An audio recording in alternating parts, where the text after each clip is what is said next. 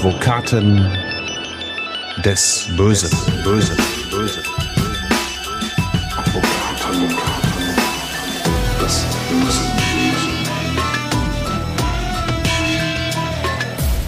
Herzlich willkommen zu Advokaten des Bösen, ein True Crime Podcast, in dem Strafverteidiger ihre eigenen wahren Fälle erzählen. Mein Name ist Simone Danisch. Ich bin Journalistin, Radiomoderatorin und True Crime Fan. Und auch heute sitzt mir wieder ein Advokat des Bösen gegenüber. Heute ist es Hans Reinhardt. Hallo. Ja, hallo liebe True Crime Freunde. In Akte 2 hattest du deinen ersten Auftritt, wenn man das so nennen möchte. Da hast du uns vom sogenannten Satanistenmord von Witten erzählt. Und da haben wir schon gemerkt, du hast als Strafverteidiger in deiner langen Karriere unter anderem die ganz großen Fälle gehabt. Und um so einen großen Fall wird es auch heute wieder gehen. Du hast uns einen Raubüberfall mit einem gewichtigen Namen dahinter mitgebracht. Ja, es geht um den Raubüberfall an Herrn Kandaurov. Mhm. Herr Kandaurov, auch als Hühnerklaus bekannt mhm. geworden, ist Opfer einer schweren Straftat geworden, nämlich eines Raubüberfalls in seinem eigenen Haus. Ähm, das ist von einer dreiköpfigen Tätergruppe minutiös ausbaldowert worden. Letztendlich ist dann alles schiefgegangen und äh, er ist daran verstorben, er ist erschossen worden. Klaus Kandaurov ist deswegen auch so ein großer Name, der war ja Millionär. Er war damals ähm, zum Tatzeitpunkt 80 Jahre alt Woher kam überhaupt dieser Spitzname Hühnerklaus? Ja, Hühnerklaus, äh, der Name kam daher, dass er mit einer Hühnerzucht letztendlich gestartet ist mhm. und ein wirklicher Self-Made-Man war. Mhm. Ja, er kam im Grunde ziemlich klein daher und hat sich selbstständig aufgebaut äh, über seine Hühnerzucht. Das wurde dann immer größer. Dann mhm. hat er diverse Restaurants eröffnet, ähm, Pommesbuden und ähnliche Dinge aufgemacht, mhm. seinen eigenen Betrieb, wo man eben Lebensmittel kaufen kann, äh, das auch äh, sehr gut floriert und auch wirklich zu empfehlen ist. Und da hat er das Hotel der Seehof in Haltern am See übernommen, hat also immer mehr gemacht, hat seine Fühler immer weiter ausgeschreckt, war also wirklich sehr busy. Mhm. Und das alles von Datteln aus, wo dann auch die Villa stand. Genau, das steht. alles von Datteln Asen aus. Asen ist ja ein kleines Dorf mhm. bei Datteln. Da steht die große Villa, ein schönes Haus, äh, ein Poolhaus dabei und also alles wirklich äh, sehr nett und äh, gediegen. Er hatte aber eine Eigenart und was sich diese Tätergruppe zunutze gemacht hat. Denn er hat immer gerne das Geld, das dann in Haltern am See nach Kassensturz übrig blieb, mhm. mit nach Hause genommen. Das heißt, er hat das in eine Tüte, eine Plastiktüte oder irgendetwas verpackt, mhm. hat das mit nach Hause genommen. Und das ist irgendjemandem aufgefallen und hat man ihn beobachtet, wochenlang beobachtet, immer hinterhergefahren, welchen Rhythmus hat er. Und man hat festgestellt, er macht das eigentlich immer gleich. Ne? Der geht dann los, fährt dann mit seinem Auto die und die Strecke, parkt dann da, ähm, so dass man im Grunde seinen Rhythmus nachgehen konnte. Mhm. Und ähm, die Bargeldbeträge, die er dabei hatte, wurden immer so geschätzt, dass es sich um sechsstellige Summen handelte. So. Dass es sich also richtig lohnt. Ja, das war also für die Täter eine Einladung zur Tat. Mhm. Und die Tat, über die wir heute sprechen, ist am 29. Mai 2010 passiert. Ein Tag, an den sich doch viele von uns erinnern werden. Es ist der Tag, an dem ein junges Mädchen im schwarzen Kleid und mit dunklen Haaren namens Lena Meyer-Landrut den Eurovision Song Contest für Deutschland gewonnen hat. Es war aber auch ein schicksalshafter Abend für Klaus Kandaurov. Lass uns mal bitte diese dramatischen Ereignisse zusammenfassen. Ja, ich kann mich an den Tag noch so genau erinnern, weil ich unterwegs war. Ich war mit meiner Frau bei, bei Freunden eingeladen und wir kamen dann zurück. Äh, ich glaube, wir waren in Felberts, waren auf dem Rückweg und konnten dann nicht über, müssten über die Brücke äh, von Oerkenschwick nach Asen und konnten die nicht passieren. Die Polizei hatte alles abgesperrt, es befanden sich sogar Hubschrauber in der Luft. Mhm. Wir fragten dann, was ist da los? Die Polizei wollte uns das nicht sagen. Wir mussten eine gewisse Zeit warten. Alle Personen wurden kontrolliert und irgendwann konnten wir dann weiterfahren. Und als wir dann zu Hause waren, haben wir auch schnell festgestellt, was passiert war. Es ging ja dann durch die Medien. Mhm. Die Tat als solche war also so, ähm, die drei Täter hatten alles genau ausbaldowert und man hatte sich dann da verabredet, wir werden den überfallen, wir passen einen Tag ab, wo der ordentlich viel Bargeld mittransportiert. Einer sollte den Fluchtwagen fahren und zwei andere Täter sollten hinter ihm her. Eine Pistole wurde mitgenommen, letztendlich zur Einschüchterung, wollte man die Pistole entgegenhalten und sagen, gib uns das Geld. Mhm. Ähm, und dann wollten die schnell verschwinden. So. Mhm. Die lauerten ihm in einem Gebüsch auf. Mhm. Herr Kandaurov kam. Und er war vorher in seinem Hotel gewesen und hatte eben dieses Säckchen mit dem Geld wahrscheinlich genau, mitgebracht. Genau, genau. das wussten die, äh, weil sie ihm hinterhergefahren waren. Und dann haben sie genau abgepasst, wann er mit seinem Auto ankam, ähm, haben dann in einem Gebüsch aufgelauert und als er dann die Haustür zu seinem Wohnhaus, zu seiner Villa aufschloss, sind sie hinterher. Einer der Täter hielt ihm die Pistole an den Kopf, forderte das Geld und dann passiert das, was nicht vereinbart war, was nicht verabredet war. Es löste sich ein Schuss aus der Waffe. Offensichtlich war die Waffe entgegen des Tatplanes entsichert. Und äh, wenn man dann mit einer ganz leichten Berührung nur an den Abzug kommt, kann sich schon ein Schuss lösen. So ist mhm. das auch hier passiert. Mhm. Die Folge, schreckliche Folge für Herrn Kandaurov und auch die ganze Familie war auf der Stelle tot. Mhm. Seine Frau hat das zunächst gar nicht mitbekommen. Die saß im Nebenzimmer und hatte auch den Grand Prix geguckt. Mhm. Hat also sich auch darüber gefreut, dass, dass Lena da gewonnen hatte. Weil das ist ja so um 22 Uhr rum passiert, diese Tat. Genau, genau. Und das war, da war der Grand Prix gerade im vollen, vollen Gange. Ich weiß nicht, ob es schon klar war, dass Lena gewonnen hatte. Kann ich mich nicht mehr genauso dran erinnern, ob es 22 23 Uhr war. Jedenfalls hatte sie einen Knall gehört, kam dann in den Eingangsbereich, in den Flur und da lag dann ihr Mann auf dem Boden offensichtlich auch tot. Ja. Wirklich dramatisch. Schauen wir uns diese drei Täter genauer an. Einer davon war ja dein Mandant. Alle Namen haben wir geändert. Wir haben zum einen denjenigen, der die Pistole abgedrückt hat. Nevid, er war damals 41 Jahre alt, vom Beruf Kellner, lebte in Haltern am See, also dort, wo auch das Hotel von Klaus Kandaurov stand.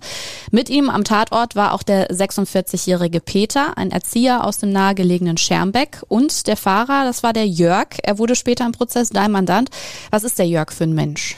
Der Jörg ist ein ganz spezieller Typ, ist eigentlich ein, ein ganz interessanter Mensch, ähm, ein völlig durchtrainierter äh, Sportler, seines Zeichens früher Greenpeace-Aktivist. Er hat sich mal an einem Atomkraftwerk in Frankreich in Le Havre angekettet okay. oder auch mit einem Boot äh, Walfänger abgedrängt. Mhm. Hat dann in dieser Eigenschaft auch einen Tiefseetauchschein gemacht. Das also, der kann also in einer Meerestiefe von 100 Metern tauchen. Ähm, also schon und Surfer halt. Ne? Mhm. Surfer. Ähm, ich glaube, er fährt heutzutage noch nach Nazaré in Portugal, um diese riesen Monsterwellen zu besurfen. Das ist schon äh, gewisse Ausdauer, die damit verbunden ist. Ne? Da braucht man schon besondere Fertigkeiten. Mhm. Und viel und, Mut. Und viel, und viel Mut und ein bisschen draufgängerisch muss man auch sein. Mhm. Das war er auch. Ähm, er hatte sich aber von Anfang an dagegen ausgesprochen, dass überhaupt eine Waffe mitgenommen wird. Mhm. Weil er sagte immer, wir brauchen keine Waffe. Wir können ihn auch so einschüchtern. Waffe brauchen wir nicht. Ähm, wenn man Waffen mitnimmt, das ist nicht gut. Da kann irgendwas schiefgehen und dann ist die Kacke am Dampfen, so richtig. Ne? Er sollte Recht behalten. Genau das war wirklich äh, eine Vorhersage mit Programm, mit Ansage. Bei den anderen beiden ist es so, ähm, er hat im Auto gewartet, er sollte das Fluchtauto fahren. Mhm. Ähm, und die beiden anderen sollten rein. Die hatten sich dann ja auch in dem Gebüsch verschanzt. Und ähm, der Nevid war derjenige, der die Pistole mitnehmen wollte, unbedingt mitnehmen wollte. Er meinte nur zur Einschüchterung. Und äh, ja, der hat dann auch geschossen.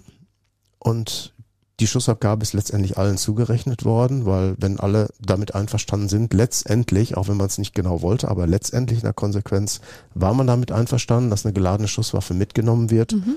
Die Folge haben wir ja erfahren. Mhm. Ähm, der dritte Täter, der Peter, war eigentlich schmückendes Beiwerk, weil man einfach zu dritt sein wollte. Man sagte sich, zwei sind vielleicht zu wenig. Möglicherweise geht irgendwas aus dem Ruder. Einer muss das Auto fahren und zwei ist besser als einer nur vor Ort. Mhm. Ja. Aller guten Dinge sind drei quasi. Richtig. Ja. Genau, also er ist den Fluchtwagen gefahren, die anderen beiden haben den Raubüberfall dann durchgezogen, der ja dann leider schiefgelaufen ist. Deswegen folgte dann eine Flucht noch vor Ort. Ja, genau. Ähm, nachdem sich der Schuss gelöst hatte, waren die Täter wie erstarrt, schrien noch Scheiße, Scheiße, Scheiße, so kann ich mich noch erinnern, weil diese, dieser dieses Wortspiel, dieser Wortlaut ist im Prozess auch mehrfach wiederholt worden. Ähm, und dann haben sie die Beine in die Hand genommen und sind gerannt, gerannt ähm, Richtung Asener Straße, links ab und dann schräg gegenüber in den Uferweg. Das ist eine kleine Straße, die führt über eine Brücke, mhm. äh, über den Kanal. Und letztendlich kann man sich dann da verteilen. Ne? Da ist dann weites, gefächertes Gelände und da haben sich die Täter dann auch getrennt. Der eine Täter hat noch versucht, äh, seine Kugeln wegzuwerfen. Eine Kugel hat er noch verloren, die hat man dann später gefunden. Die Sturmhaube ist weggeworfen worden, die hat man auch gefunden. Daran konnte man auch entsprechende Spuren sichern. Ähm, ist also letztendlich irgendwie schief gelaufen. Aber man muss sagen, das, was die Polizei gefunden hatte, reichte nicht aus, die Täter zu überführen. Mhm. Ja, die Spuren, die man sichert, sind ja nur dann brauchbar, wenn man auch entsprechende Dateien hat, wo die Spuren schon irgendwo mal DNA-Spuren oder so erfasst waren. Mhm. Sonst funktioniert das Ganze ja nicht. Die Polizei tappte lange im Dunkeln und man hat nach einer Ermittlungszeit von circa sieben Monaten überlegt, das Verfahren einstellen zu müssen.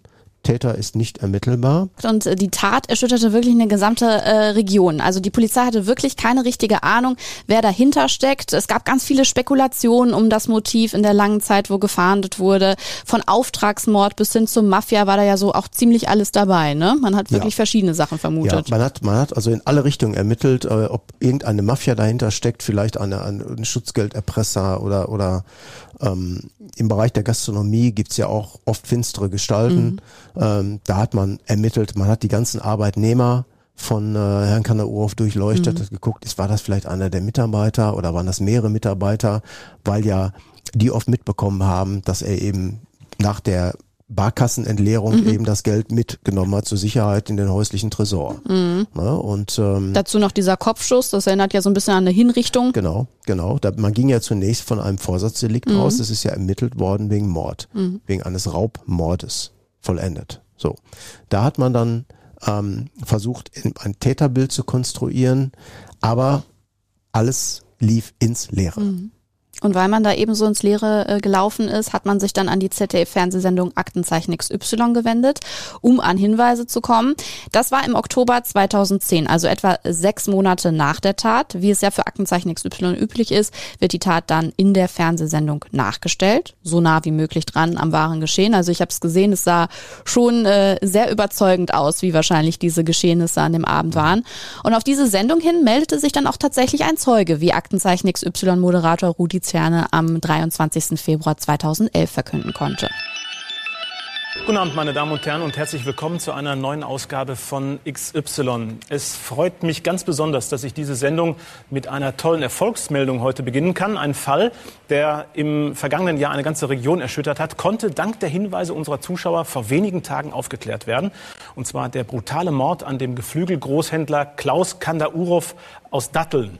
Nach unserer Sendung waren hier im Studio etliche Hinweise eingegangen und einer davon traf genau ins Schwarze. Was dann folgte, das war auch schon kurios. Also der Informant verlangte Geld und zwar ordentlich, Hans. Ja. Der Informant meldete sich und sagte, oder er schob genauer gesagt einen Anwalt vor. Er hat so eine anonyme, kryptische Nachricht zunächst mhm. übermittelt. Ich kann Ihnen sagen, wer der Täter war, wer da geschossen hat. Ich habe das mit angehört, ich habe das mitbekommen, ich kann Ihnen auch den Namen nennen. Mhm. So. Aber das kostet was. Dann hat er einen Anwalt eingeschaltet, der nahm dann auch Kontakt auf und sagte, ja, ich unterliege der Schweigepflicht, ich darf nicht sagen, wer dahinter steckt, aber wenn auf meinem Konto 300.000 Euro landen, dann wird der Name genannt. Dann wow. haben sie den Täter. Wie im Film so ein bisschen. Ja, ja. So wie bei Kopfgeld oder wie die Filme alle heißen. Das Problem war, ähm, sollte man jetzt diesem Begehren nachgehen oder nicht? Denn das mhm. war ja auch schon so ein bisschen irgendwo Nötigung. Ja, man hat die Situation, ein Zeuge ist ja verpflichtet, bei einer Straftat zur Aufklärung beizutragen. Das ist eine Staatsbürgerpflicht, die jedermann hat. Mhm. Und jetzt kommt einer her und sagt, die Pflicht interessiert mich nicht, ich will da Geld rausholen, möglichst viel für mich. So. Die Opferfamilie hat lange überlegt, ist dann letztendlich aber dem Begehren nachgekommen, weil man keine andere Wahl hatte. Mhm. So. Nachdem dann gezahlt worden ist, hat der Täter den Namen genannt. Das war der Name von dem Nevid. Mhm. Und die Polizei hat dann Ermittlungen vorantreiben können. Man konnte sehen, mit wem hat der Nevid Kontakt gehabt zur mhm. Tatzeit? Mit wem hat er vorher telefoniert? Man hat eine Standortanalyse durchgeführt, wo die Personen, mit denen er telefoniert und Kontakt hatte, standen, wo sie sich aufgehalten, wie sie sich bewegt haben. Ein Bewegungsradius wurde erstellt. Und siehe da, das passte genau zu dieser Tat, weil die nämlich im Zeitraum der Tatausführung in der Nähe des Tatortes waren. Mhm. Schön versteilt. Und das kann man fast bis auf den Meter genau äh, über bestimmte Techniken herauskriegen. Mhm. Und äh, so ist das dann hier auch gelaufen und daraufhin konnte man dann die drei festnehmen. Mhm. Das Geld hat dieser unbekannte anonyme Zeuge immer noch. Ich kann mir vorstellen, dass die Opferfamilie Interesse daran hat, dass das Geld zurückgezahlt wird, weil es war ganz klar sittenwidrig.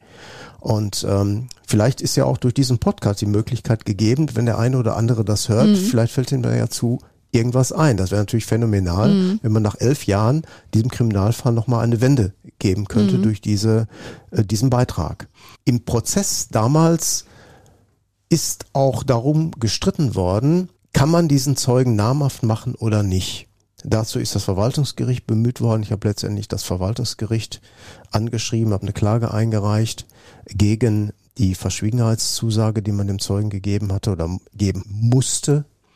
Das hat leider alles nichts gefruchtet, weil die Zusage da war und äh, man hat gesagt, äh, in so einem Fall muss man abwägen und äh, die Verschwiegenheit wurde höher bewertet. Mhm. Andererseits hat sich jeder die Frage gestellt, was soll das? Warum kämpfen die Verteidiger darum, dass dieser Zeuge namhaft gemacht wird? Mhm. Ja, das hatte mehrere Gründe. Einmal kursierte das Gerücht, dass vielleicht sogar einer der drei Täter der Anzeigeerstatter war, ah, der anonyme okay. Zeuge. Mhm. Nämlich einer der drei, der nicht damit gerechnet hat, dass er selber dann ins Raster gerät. Mhm. Denn es wurde ja nur einer der Täter benannt, nämlich mhm. der, der geschossen hat.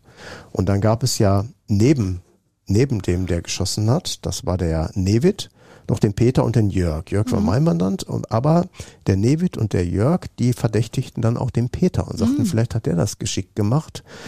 Man hat keine Beute gezogen, man ist ja sofort weggelaufen. Mhm. Und da hat der vielleicht gedacht, vielleicht kann ich auf diese Art und Weise mir jetzt noch doch diese erhofften 300.000 Euro mhm. verschaffen. Das war der eine Ansatz. Ähm, dann hätte man ja zur Aufklärung dieser Situation beitragen können. Das wäre natürlich ein ganz wichtiger Punkt für die Strafzumessung gewesen. Denn die Strafe wäre natürlich bei den anderen runtergegangen, bei diesem Peter enorm nach oben. Wenn mhm. er also diese Tat dann noch für eine eigene Erpressung, mhm. wäre es ja dann gewesen. Das Gleichgewicht ausnutzt. hätte sich umverteilt. Genau. Ne? Oder anders gesprochen, wenn man raus, wenn, wenn man dafür sorgt, dass diese 300.000 Euro an die Opferfamilie zurückgeführt werden können, äh, ist das sicherlich auch strafmildernd im Rahmen der Strafzumessung. Von mhm. daher also ein wichtiger Punkt, das rauszukriegen. Mhm. Ja, dieser Prozess ähm, fand ja am 10. Mai 2012, also gut anderthalb Jahre nach der Tat, am Bochumer Schulgericht äh, statt. Du hast, wie, wie gesagt, Jörg, also quasi den Fahrer vor Gericht verteidigt. Erzähl uns mal so ein bisschen weiter vom Prozess. Also ihr habt euch ja sehr lange halt mit diesem Informanten beschäftigt. Wie hat er ansonsten auf dich gewirkt? Ja, der Prozess war damals sehr medienwirksam, mhm. hat viel interessiert. Mhm. Ähm, die, die Opferfamilie war durch Vertreter auch jeden Tag präsent. Der Prozess ist juristisch sehr sauber abgelaufen. Man hat sich äh, viele juristische Gedanken gemacht. Ähm, es ging ja auch um die Frage, war das jetzt ein Mord? Die Nebenklageseite hat natürlich auf Mord plädiert, mhm. die Verteidigung eben nicht. Da waren eben unterschiedliche Auffassungen. Das Gericht hat sich letztendlich der Auffassung der Verteidigung angeschlossen äh, und eben erkannt auf Raub mit Todesfolge. Der Unterschied ist klar, die, das Strafmaß ist ein anderes. Mhm. Beim Mord ist die Strafe lebenslängliche Freiheitsstrafe klar. und da ist eine zeitige Freiheitsstrafe. Mhm. Im Prozess sind die, die Verschwiegenheitsgeschichten mit dem Zeugen mehrfach erörtert worden und dann das Ganze drumherum. Ähm, wie ist die Tat durchgeführt worden? Man hat Standortanalysen durchgeführt. Es gab einen Zeitplan, wann Herr Kandaurov den Seehof verlassen hat, wie lange es gedauert hat, bis er in Asen war, bis er das Haus aufgeschlossen hat, wie sich die Täter in dem Moment verhalten. Man hat das also in Echtzeit nachrecherchiert. Mhm. Die drei Täter haben aber auch vor Gericht und auch schon vorher die Tat tatsächlich gestanden gehabt. Ja, die Täter haben sofort die Tat zugegeben, auch geschildert, was passiert ist, dass insbesondere der Schuss sich versehentlich gelöst hat. Da haben sie also auch nicht lange gewartet und haben ihre Schuld eingestanden. Letztendlich hatten sie aber auch keine große andere Wahl, denn sie waren ja auch überführt. Mhm. Und der Täter, der an so einer Tat überführt ist, ist gut beraten, wenn er offen damit umgeht, äh, anstelle an dieser Situation noch irgendwie zu feilen und zu mauern. Das bringt ja auch nichts. Es gab ja noch eine interessante Randnotiz, denn Nevid ist ja nicht nur für diese Tat überführt worden, sondern anhand der DNA-Spur in der Sturmmaske ähm, wurde er auch noch für eine andere Tat überführt. Genau, man hatte ja den Nevid dann letztendlich namentlich durch den Zeugen bekommen. Mhm. Dann konnte man die Sturmmaske untersuchen. Die DNA-Spuren wurden ja dem Navy zugerechnet. Und siehe da, äh, es gab mal einen Überfall in Bochum auf eine ältere Frau, ähm, die Opfer eines Raubüberfalles geworden ist. Man hat sie an einem Stuhl festgeklebt mit Klebeband und hat alles ausgeräumt. Ähm, dabei auch beteiligt oder einer der Haupttäter. Die anderen Täter, die dabei waren, hat er nicht benannt. Er ist mhm. dann dafür auch verurteilt worden. Dadurch ist seine Strafe auch um ein paar Jahre höher geworden mhm. als bei den anderen beiden. Wie sahen denn die Urteile am Ende aus? Ich meine, der Haupttäter, der Nevid, hat insgesamt elf Jahre bekommen mhm. oder zwölf elf oder zwölf Jahre bekommen für beide Taten und die anderen beiden je zwischen fünf und sieben Jahren. Mhm. Der Jörg, der von mir vertreten wurde, hat deshalb etwas mehr bekommen als der Peter, weil der Jörg eben mehrfach vorbestraft war. Mhm. Und wenn man mehrfach vorbestraft ist, kriegt man automatisch eine höhere Strafe. Hat der Mandant auch dann die komplette Haftstrafe verbüßt? Er hat die komplette Haftstrafe nahezu verbüßt. Er ist etwas früher entlassen mhm. worden, letztendlich wegen guter Führung. Er ist ein Stehaufmännchen. Ja, er wird verurteilt. Er sagt dann, das akzeptiere ich, das muss ich so hinnehmen. Ich habe es ja auch gemacht. Und wer das macht, hat dann auch Strafe verdient, wenn er überführt wird, ist da ganz offen mit umgegangen. Das ist auch letztendlich das beste Rezept in einem Strafvollzug. Wenn man dann offen mit dem, wozu man verurteilt wird, umgeht, mhm. dann öffnen sich die Weichen eigentlich für entweder eine vorzeitige Entlassung oder für eine Überstellung in den offenen Vollzug oder ähnliche Dinge. Jetzt hast du Jörg natürlich während des Prozesses äh, wahrscheinlich sehr gut kennengelernt. Was für ein Gefühl hattest du? Also du hast ja schon angedeutet, Jörg war dagegen, die Waffe mit zum Tatort zu nehmen. Hat er sein Mitwirken an der Tat insgesamt bereut? Wie, wie hat er darauf geblickt? Ja, Jörg hat seine Mitwirkung extrem bereut. Er war auch regelrecht total sauer auf die anderen. Er sagte, ich habe doch von vornherein gesagt, keine Pistole mitnehmen und dann noch geladen und dann letztendlich noch ungesichert, wie sich herausgestellt hat. Das mhm. ist absoluter Wahnsinn. Und seine Befürchtung hat sich genau bestätigt. Und da war er richtig geladen und sagt, das kann ja wohl nicht wahr sein. Jetzt sitzen wir im Schlamassel. So eine Tat, keine Beute erzielt. Warum das alles? Jemand ist tot dabei. Äh, das haben wir uns jetzt zurechnen zu lassen. Und dann haben sich die Wege der drei getrennt. Mhm. Ja, die haben auch nicht mehr miteinander kommuniziert. Jeder ist sein eigenes Ding, hat, hat sein eigenes Ding gemacht. Bis dann eben Aktenzeichen XY im Fernsehen lief. Mhm. Plötzlich äh, bekamen die drei Besuch von der Polizei, sind mhm. festgenommen worden. Habt ihr heute noch Kontakt? Ja, also ich habe zu Jörg heute noch Kontakt. Er ist ein Stehaufmännchen, hat auch wieder zurück ins Leben gefunden. Wir hatten im Vorfeld mal darüber gesprochen, ob er vielleicht Interesse daran hätte, sich hier im Podcast äh, mal dazu zu äußern mhm. als Täter, weil es ja immer wieder interessant ist, ein Täter, der eine Tat bereut hat, zurück ins sein Leben gefunden hat, darüber mal zu sprechen. Aber ich kann auch verstehen, dass er gesagt hat, nee, das möchte ich nicht, denn wie man so ist, wenn man irgendwo in einem kleinen Dorf oder so wohnt, die Leute erkennen einen dann und sei es nur an der Stimme, mhm. ähm, dann ist man plötzlich wieder nur Abfall. Mhm. Das wollte er nicht. Aber es wäre auf jeden Fall sehr spannend gewesen, ja. mal mit ihm darüber zu sprechen. Meinst du denn, er glaubt, dass sein äh, quasi Mitkomplize Peter damals ihn verpfiffen hat oder was hat er selbst geglaubt? Nein, er hat, er hat zunächst gedacht, ja, das, das, das wird er gewesen sein, weil der kam irgendwie so plötzlich dazu und hatte auch keine Vorstrafen und hat dann wahrscheinlich gedacht, jetzt ziehe ich da doch irgendwie meinen Gewinn raus aus mhm. der ganzen Geschichte. Ähm, mittlerweile ist man aber der Meinung, das muss, muss sich um jemanden gehandelt haben, aus eigentlich aus dem näheren Umfeld der Kanaur-Familie, vielleicht ein Mitarbeiter, mhm. Restaurantmitarbeiter, ein Hotelmitarbeiter, mhm. der ähm, irgendetwas mal mit angehört hat. Vielleicht wie die drei da einen Plan besprochen haben und den kannte er eben. Mhm. Die anderen hat er wohl noch nie gesehen vorher, konnte deshalb auch die Namen nicht nennen. Das würde also passen, da würde ein Schuh draus. Könntest du dir auch vorstellen? Ja, durchaus. Aber allgemein sind solche Geschichten mit Informanten, die so viel Geld verlangen, wahrscheinlich eher selten, oder? Ja, also äh, normalerweise ist ja ein Informant Mitarbeiter der Polizei. Das mhm. sind meistens Profis.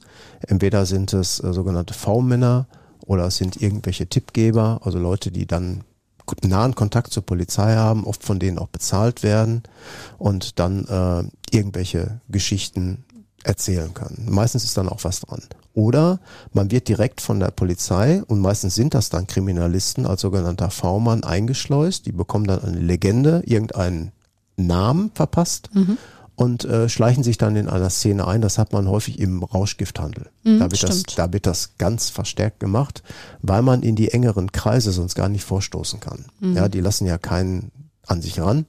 Also muss das jemand sein, der genauso cool und locker rüberkommt, vielleicht wie einer der Mafiosi, Der schleicht sich dann ran, aber plaudert die ganze Geschichte aus. Dem wird dann meistens Anonymität zugesichert.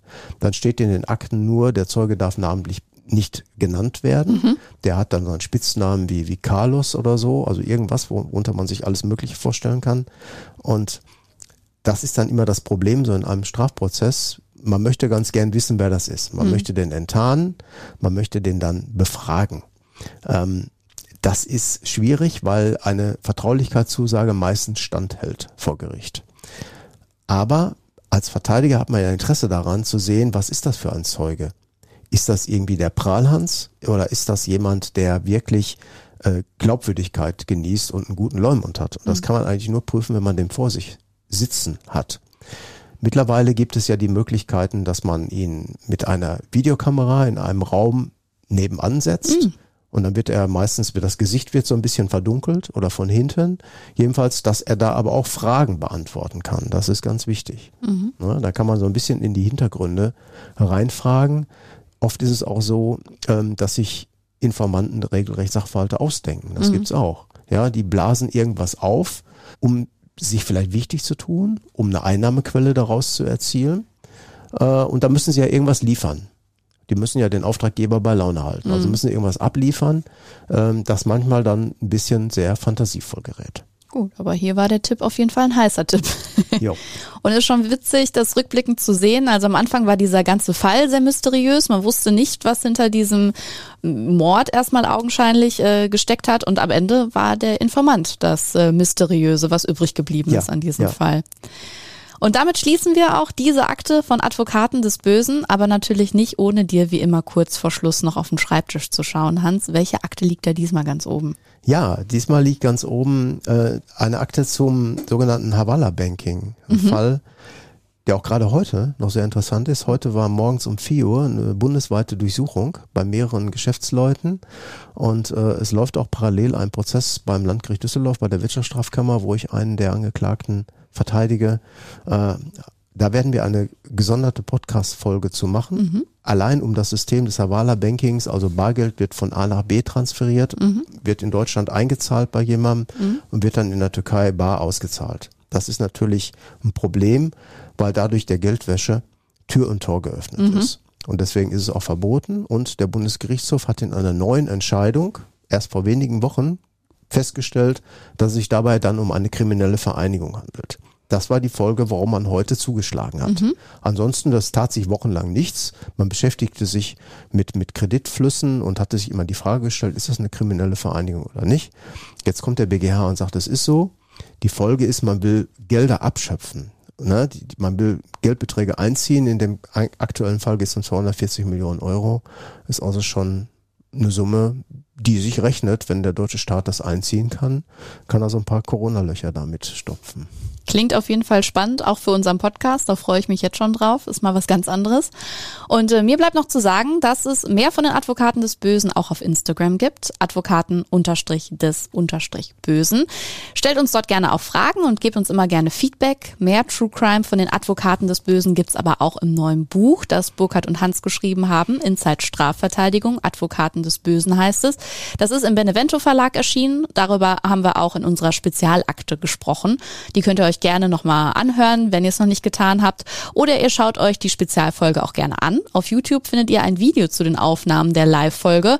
Und in 14 Tagen machen wir die nächste Akte auf. Dann sitzt hier wieder Burkhard in der Aktenkammer mit mir. Aber erstmal danke und tschüss an dich, Hans. Bis demnächst. Tschüss. Das